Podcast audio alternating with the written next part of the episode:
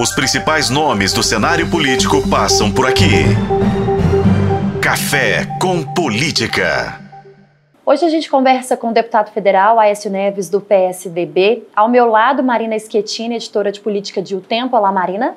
Oi, Thalita, um prazer estar aqui. Deputado, obrigada por receber a gente aqui no escritório do senhor para a gente falar sobre política em Minas, né? E também no Brasil de uma forma geral. Eu que agradeço, Thalita, Marina, no privilégio de tê-las aqui para falarmos de algo muito, mas muito relevante mesmo para o futuro de Minas. A gente está falando sobre o regime de recuperação fiscal, né, deputado, com um assunto que está em pauta e que está tomando aí uh, os bastidores políticos, não só aqui no Estado, mas chegou a Brasília também, com alguns protagonismos e acho que esse é o assunto principal de hoje.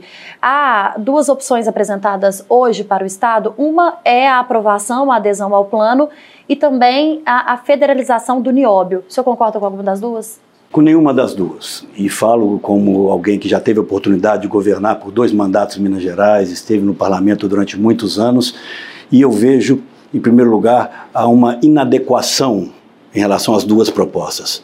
A primeira, a pura e simples privatização, sem que uh, o, o, projeto de privatização seja minimamente debatido uh, com a sociedade, me parece algo apressado e inadequado.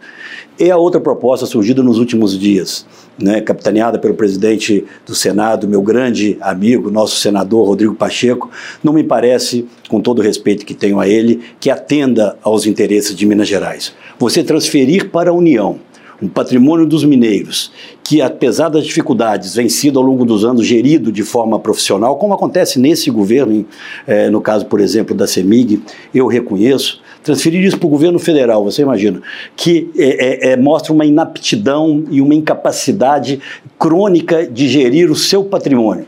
As empresas estatais hoje, federais, vão gerar um prejuízo de 4,5 bilhões de reais. Você imagina transferir, vamos ficar no caso da CEMIG, para o governo federal, ela deixará de imediato ter uma, uma gestão profissional para ter uma gestão uh, política. Em Brasília, essa semana, uh, muitos petistas já comemoravam essa possibilidade, já certamente enxergando ali na frente a possibilidade uh, de fazer indicações para esses cargos. A Copasa, empresa de saneamento, o governo federal nunca geriu nenhuma empresa de saneamento. Você imagina amanhã vamos ter um problema de água lá em, em Montes Claros, pessoas não vão mais ao governo do estado, vão ter que procurar é, em Brasília. Pessoas que não sei nem se saberão onde que fica é, é, Montes Claros. Não tem o menor sentido. Ainda, Talita, no campo da energia, eu me lembro bem que algumas distribuidoras foram transferidas para a Eletrobras nos últimos anos, antes da privatização da Eletrobras, na Bacia das Almas, como se quer fazer com as mineiras. Pouco tempo depois, elas foram privatizadas sem necessidade de qualquer referendo. E eu alerto para isso também. Pode ser apenas uma transferência temporária para o governo federal. Aqui nós temos amarras, né, é, como consulta popular, por exemplo, para possibilitar essa é, transferência de, de, de controle. No governo federal não vai existir. Mas o mais grave, aquilo que para mim é quase que um crime de lesa pátria, é transferir a Codemig, detentora hoje do nióbio, metal em valorização enorme no mercado é, internacional para a União. Isso é a demonstração cabal, definitiva, da incapacidade de gestão desse governo. E eu me estendo só um pouquinho mais é, para falar como governador, e o governador que assumiu o Estado em condições muito parecidas com o atual. E eu não fiquei apenas uh, buscando entregar o nosso patrimônio para resolver o problema de Minas, por mais que houvessem propostas nesse sentido. Eu fiz o equilíbrio das contas do Estado. É o que falta a esse governo. Esse governo tem que fazer uma, uma gestão eficiente na busca da diminuição do seu déficit. Eu assumi com, com, com, com, uma dívida presente e imediata de 5 bilhões de reais, um déficit de quase 13, 3 bilhões de reais no nosso orçamento. Eu assumi o governo, determinei que a execução orçamentária do meu primeiro ano seria 30% a menos do que o uh, executado, não orçado, no ano anterior. E no ano seguinte dobrei a aposta, menos 30% de novo. Né? É, enxuguei o Estado, uh, trouxe de 21 para 15 secretarias de Estado, extingui 4 mil cargos em comissão. Em dois anos, equilibrei as contas do Estado, voltamos a acessar é, é, instituições internacionais como o Banco Mundial, que pela primeira vez emprestou dinheiro a um Estado federado, no caso de Minas, um bilhão de reais, sem contrapartida financeira. A contrapartida, sabe qual era? A melhoria dos indicadores da educação, da saúde, né, da infraestrutura, proposta nossa. E isso nos fez, é, por consequência, ter a melhor educação fundamental de todo o Brasil, a melhor saúde da região Sudeste. Então, o governo, do, do governo Zema, e eu faço sempre uma, uma ressalva, acho o governador um homem de bem, mas ele não administra o Estado como precisaria administrar. Ele teria que fazer, de um lado, o equilíbrio das contas, enxugando na própria carne, e usar a força de Minas, e vou aqui a nossa proposta para não ficar apenas no questionamento, para flexibilizar a Lei Complementar 159 de 2017, que estabelece o regime de recuperação fiscal. É uma lei muito dura hoje, e a força política de Minas, Marina, aliada a outros estados, porque isso é interesse, por exemplo, do Rio de Janeiro, do, do, do Rio Grande do Sul e de Goiás, que são os únicos estados que aderiram ao regime de recuperação fiscal, estão aqui com a corda no uh, pescoço. Eu tenho conversado com o governador Eduardo Leite, a situação é dificílima, um ano e pouco depois de terem é, feito essa é, negociação. E o que, que eu estou propondo? E acho que essa é a proposta que deveria mobilizar a sociedade mineira, a classe política mineira, a Assembleia Legislativa, com o presidente Tadeu, que é um homem muito interessado também na solução dessa questão, é revisitarmos essa lei, flexibilizarmos, por exemplo, os índices de correção, que hoje é IPCA mais, mais 4 para IPCA mais 2, e ao longo do tempo apenas IPCA. Né? Hoje uh, nós temos uma um, um tempo para o pagamento da dívida em torno de 30 anos, temos que alongar isso para 50 anos. O comprometimento da, da receita corrente líquida no atual regime é de 13%. Tá? É, 13% da nossa receita, é, receita corrente líquida é que pode ser comprometida para o pagamento dos, da, da, das parcelas da dívida. Nós queremos reduzir isso para 8%, para não estrangular o Estado. Né? E além disso, o governo tem que fazer aqui o esforço que nós fizemos há alguns anos atrás. Essa proposta, por si só, com as nossas empresas públicas sendo usadas como garantia, não transferindo o patrimônio, transferindo o controle delas, elas serviriam de garantia para o pagamento uh, das parcelas da nossa dívida em condições mais flexíveis. E encerro dizendo que, na minha opinião, não é o governo de Minas que deve à União, é a União que deve a Minas Gerais.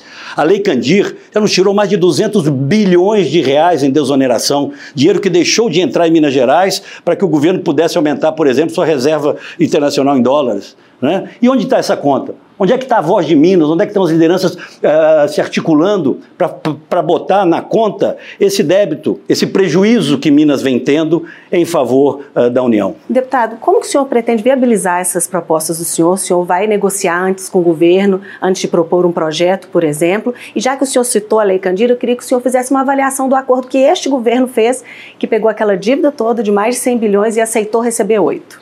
É, olha, o, falta muito ao governo é, é, é de Minas compreender a importância uh, do nosso Estado. Não há articulação nenhuma com outros estados que têm situação parecida com a nossa e poderiam ser nossos aliados. Né? Ao invés disso, nós assistimos algum, algum tempo atrás né, declarações infelizes do governador é, do estado, é, né, que passaram a impressão, por mais que ele tenha sido mal entendido, de um certo preconceito com outras regiões. E essas regiões do Brasil são as nossas aliadas. O grande avanço, Marina, que Minas obteve ao longo dessas últimas décadas uh, foi a, a negociação é, dos impostos de, de mineração. Quando nós aumentamos, né, nós conseguimos fazer com que a alíquota deixasse de ser de 2% sobre o faturamento é, bruto das empresas e passasse a ser é, de 3,5% sobre o faturamento uh, líquido.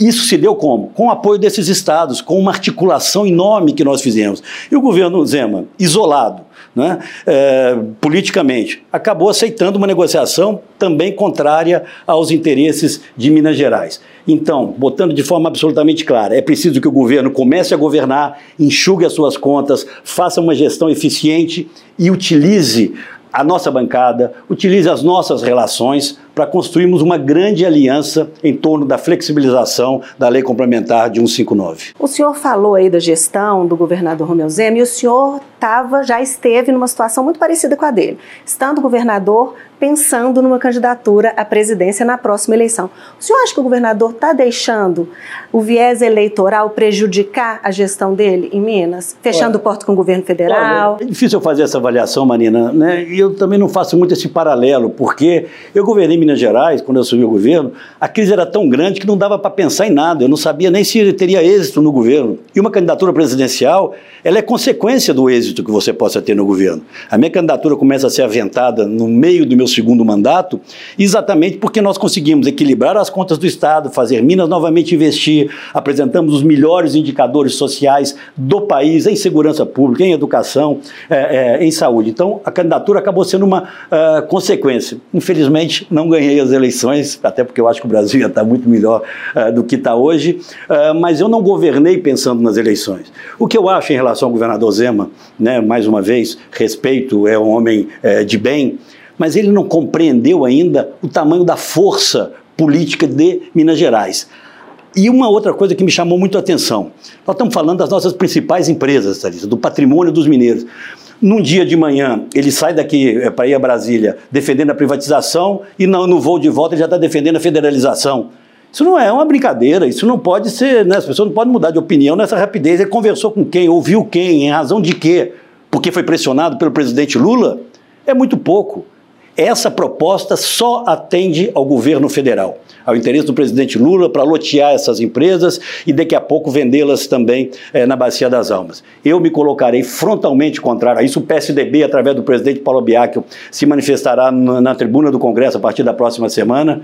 Eu vou procurar o presidente Rodrigo Pacheco na próxima semana em, em Brasília para conversar sobre essa é, alternativa, mas a quem cabe conduzir isso, até porque temos instrumentos para fazer os entendimentos, é o governo do Estado. E hoje, infelizmente, nós não estamos vendo essa ação do governador de, de Minas Gerais. Deputado, quando foi eleito, o governador Romeu Zema surgiu para a população como uma via de escape, uma válvula de escape daquilo que a população dizia não querer mais.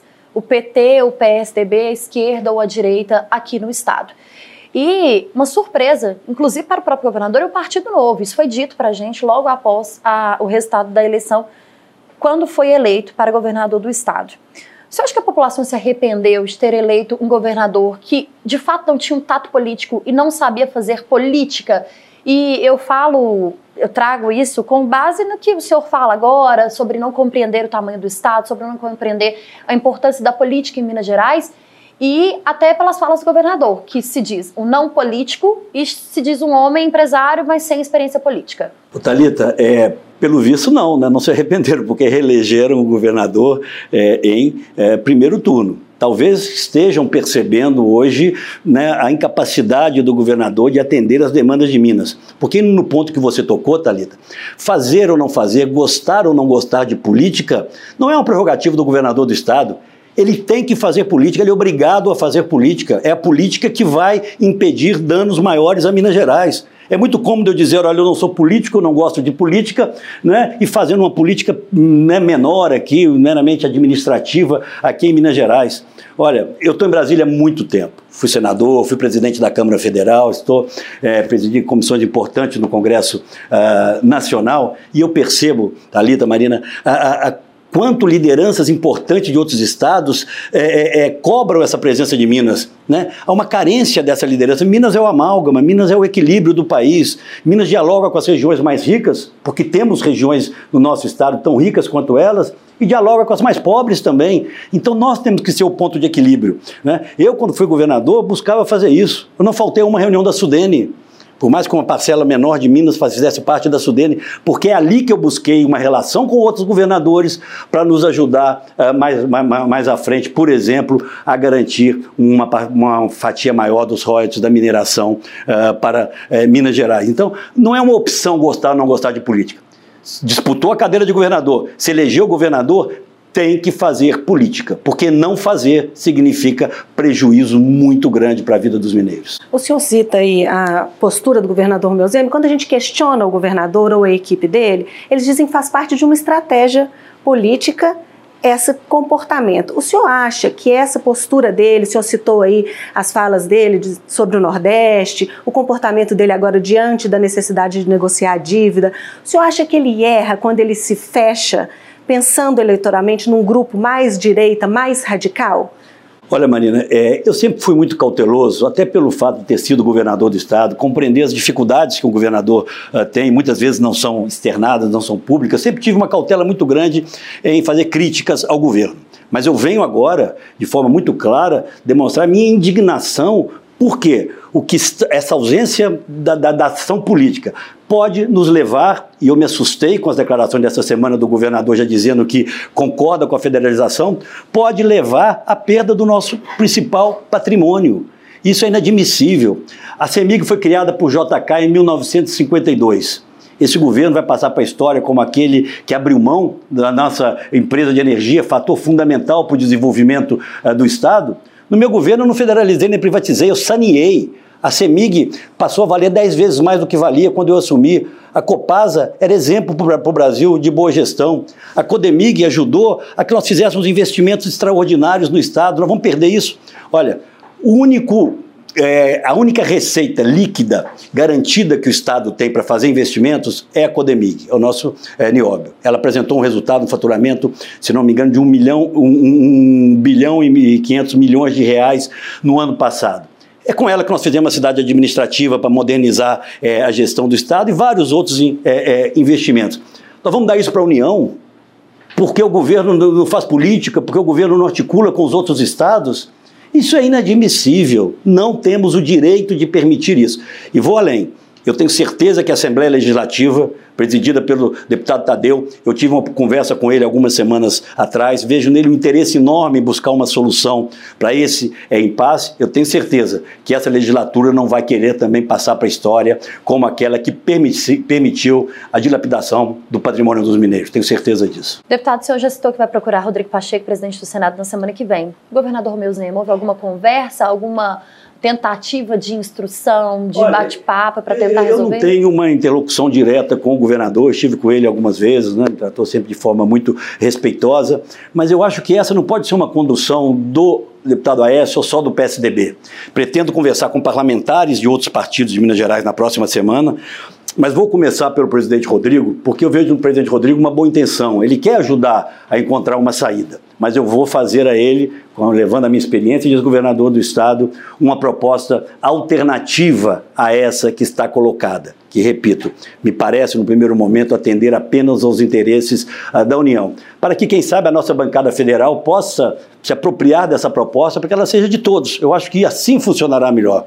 Inclusive, a base do governador Zema eh, na Câmara Federal e na Assembleia deveria, de alguma forma, se apropriar dessa proposta. Permite ao Estado sair do sufoco que está hoje, né, sair da dificuldade que está hoje, sem que o preço disso seja, repito, a dilapidação do nosso patrimônio, a transferência inaceitável do controle das nossas empresas para a União, que, repito, demonstrou ao longo do tempo, sobretudo esse governo é, do PT, uma inaptidão enorme para gerir as suas próprias empresas públicas. A gente está falando do governador, eleição, e agora eu quero saber do senhor, os planos do senhor para 2026. Essa eleição, se o senhor for confirmar para a gente aqui uma candidatura ao governo, como a gente espera, vai ser uma eleição de pessoas de muito peso, né? Os nomes que estão sendo aventados agora, pelo menos. Eu sei que está longe, o senhor vai me falar que está longe, mas já tem nome aí no circuito. Tem Calil, Pacheco, o próprio Matheus Simões. Queria que o senhor fizesse uma avaliação desses possíveis concorrentes do senhor aí, se, se a sua candidatura se concretizar. Olha, eu tive um privilégio enorme que me foi dado pela generosidade dos mineiros de governar por duas vezes o Estado, depois elegendo uh, o meu sucessor, que jamais tinha disputado uma eleição uh, sequer, com resultados que os mineiros reconhecem hoje, não preciso eu reconhecer. Onde eu ando em Minas Gerais, eu vejo um certo saudosismo em relação ao nosso governo. Mas eu acho que eu cumpri ali a minha missão, te falo de forma muito sincera. Eu quero ajudar a construir um tempo novo em Minas, sim. Vejo o senador Rodrigo Pacheco como uma possibilidade. Hoje, eu acho que é alguém que tem dimensão é, para isso, mas eu estou hoje focado na reorganização do PSDB no Brasil e em Minas Gerais, para nós termos, voltarmos a ter um papel ativo nas próximas eleições. Candidatura é, pessoal minha é algo que eu ainda não cogito, está muito longe. Recebo, é claro, e confesso, estímulos por todo lado, mas eu acho também que a renovação faz bem para a política mineira. Então vamos dar tempo ao tempo, né? É, o velho Tancredo, meu avô, dizia que é, na política o tempo ajuda a resolver os problemas mais difíceis, então vamos permitir é, que o tempo é, possa ajudar a construir tanto o meu destino pessoal como principalmente o destino de Minas. Ah, 2026 está longe ainda, mas semana que vem tem convenção do PSDB e há uma grande expectativa porque o senhor volta a ter um protagonismo total dentro do partido. Né? Foi convidado uh, para poder eh, tomar de forma geral as rédeas do partido mais uma vez, com a saída de Eduardo Leite, mas disse que queria focar em Minas. Eh, qual vai ser o papel do senhor a partir da semana que vem? Olha, eu, em primeiro lugar, tenho que dizer que eu considero o PSDB essencial ao Brasil.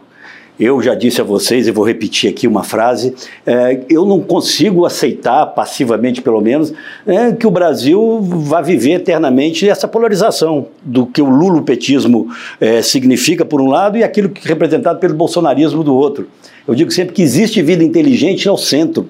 E o PSDB, pela sua história, pelos benefícios que já trouxe para o Brasil, pela sua vocação e espírito público, é, seja em relação a gestões de qualidade, uma visão do mundo mais moderna e não ideológica, como esses dois extremos praticaram ao longo dos seus governos, eu acho que o PSDB tem todas as condições de liderar um projeto é, nacional em 2026. Temos o governador Eduardo Leite como uma alternativa hoje que me é, agrada muito, mas temos uma estrada para percorrer. E até por solicitação do presidente Eduardo Leite, que deixará a presidência na próxima semana, e de vários outros líderes de todo o país, eu realmente participo dessas articulações. Conseguimos fazer uma chapa única para a, a, a Convenção eh, Nacional, mérito, e eu vou aqui registrar, do secretário-geral do partido, deputado Paulo Abiacchio, passou madrugadas em Brasília negociando com todos os setores do partido, e eu acho que nós vamos caminhar para uma, uma chapa única para a direção do partido.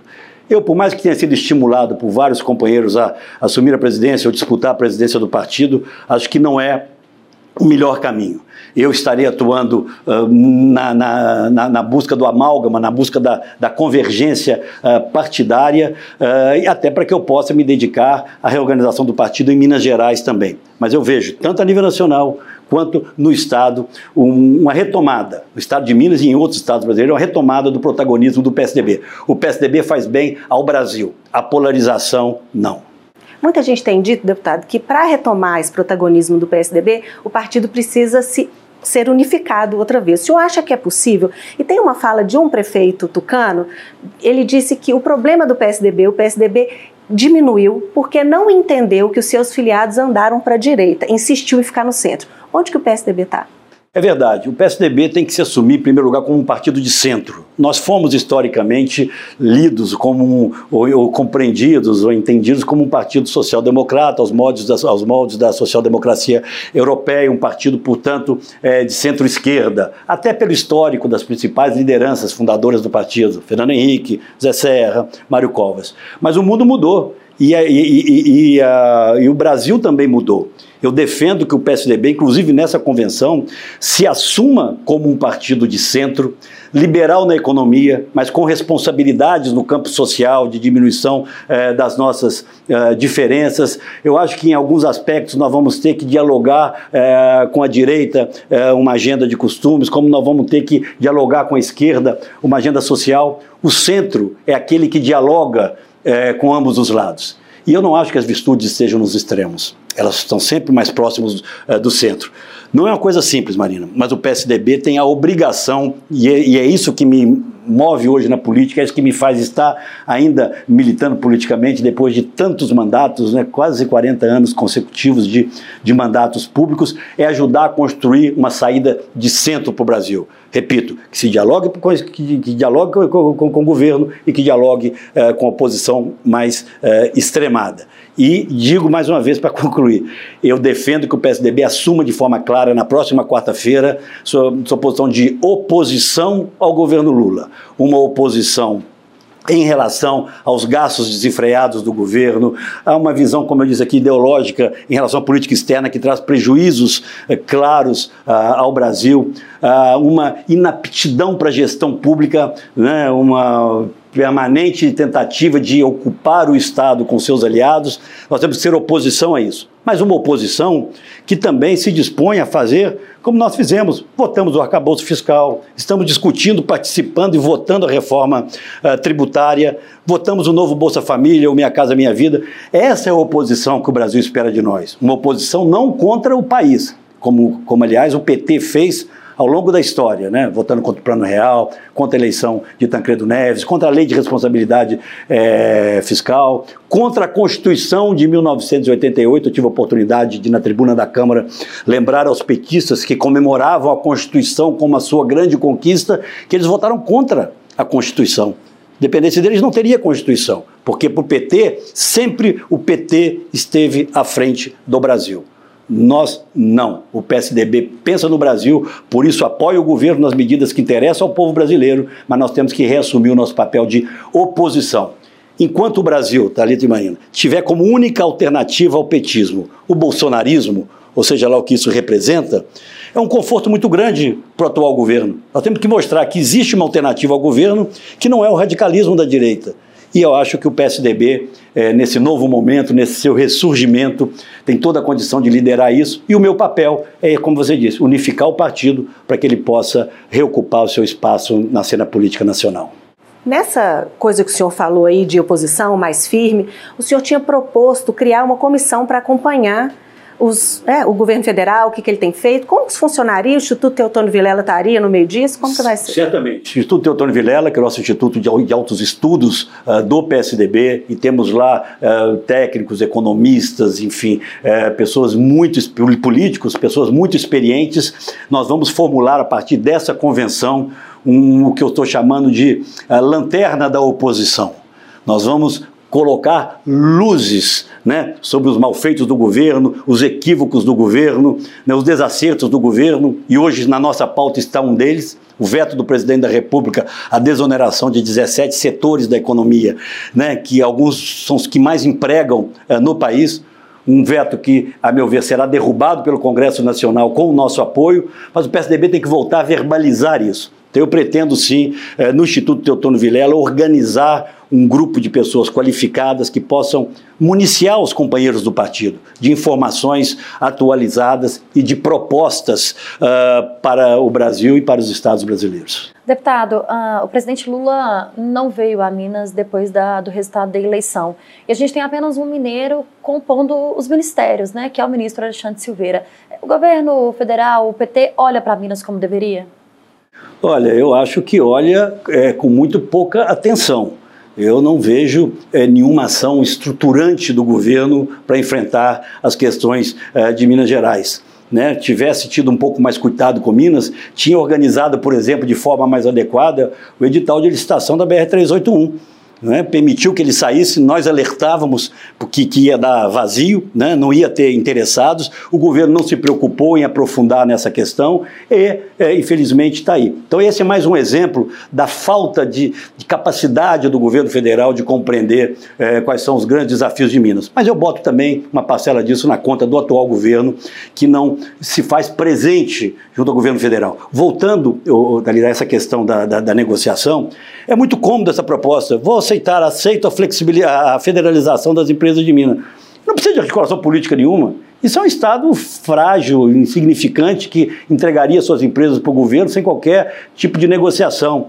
Não, o papel do governador de Minas é articular, como eu estou propondo aqui, a flexibilização uh, da lei complementar 159 para que ela nos dê condições uh, mais adequadas de pagamento do nosso débito. E repito, para não eh, ficar muito repetitivo, apenas que as empresas, na nossa proposta, seriam utilizadas como garantia, mas não seria alienado o nosso patrimônio, não seria transferido para a União um patrimônio construído né, há mais de século pelos mineiros.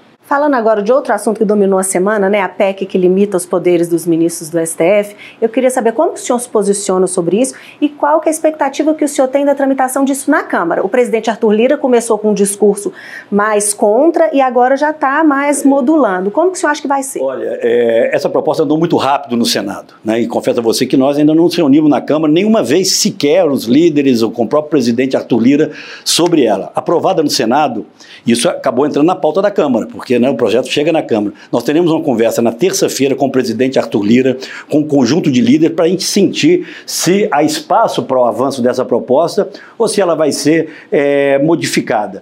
Eu tentaria compreender essa questão do poder, ou do ativismo que alguns questionam, do poder judiciário de uma forma mais ampla. Eu acho que nós temos que redefinir, sim, limites de atuação do governo, do, do, do, do governo federal, do Poder Executivo, do Judiciário e do Legislativo há sim permanentemente uma certa é, intromissão, não sei se é o termo, mas uma invasão de prerrogativas entre os poderes. Não só com a União, acontece com o Legislativo. Então, talvez é, essa proposta nos dê a oportunidade de discutir algo é, mais amplo e, e definitivo. Mas eu confesso que ainda não nos debruçamos sobre a proposta que foi aprovada no Senado. Deputado federal, ex-senador, ex-governador de Minas Gerais, Aécio Neves, conversou com a gente hoje aqui no Café com Política. Obrigada, deputado, por nos receber mais uma vez. Marina, obrigada também pela parceria. Eu que agradeço a presença de vocês e espero ajudar a colocar em debate algo tão relevante para o futuro de Minas Gerais. Não a privatização nos moldes do governo Zema e não a federalização. Vamos flexibilizar a lei e permitir que Minas continue tendo as suas empresas fundamentais ao seu desenvolvimento. Os principais nomes do cenário político passam por aqui. Café com Política.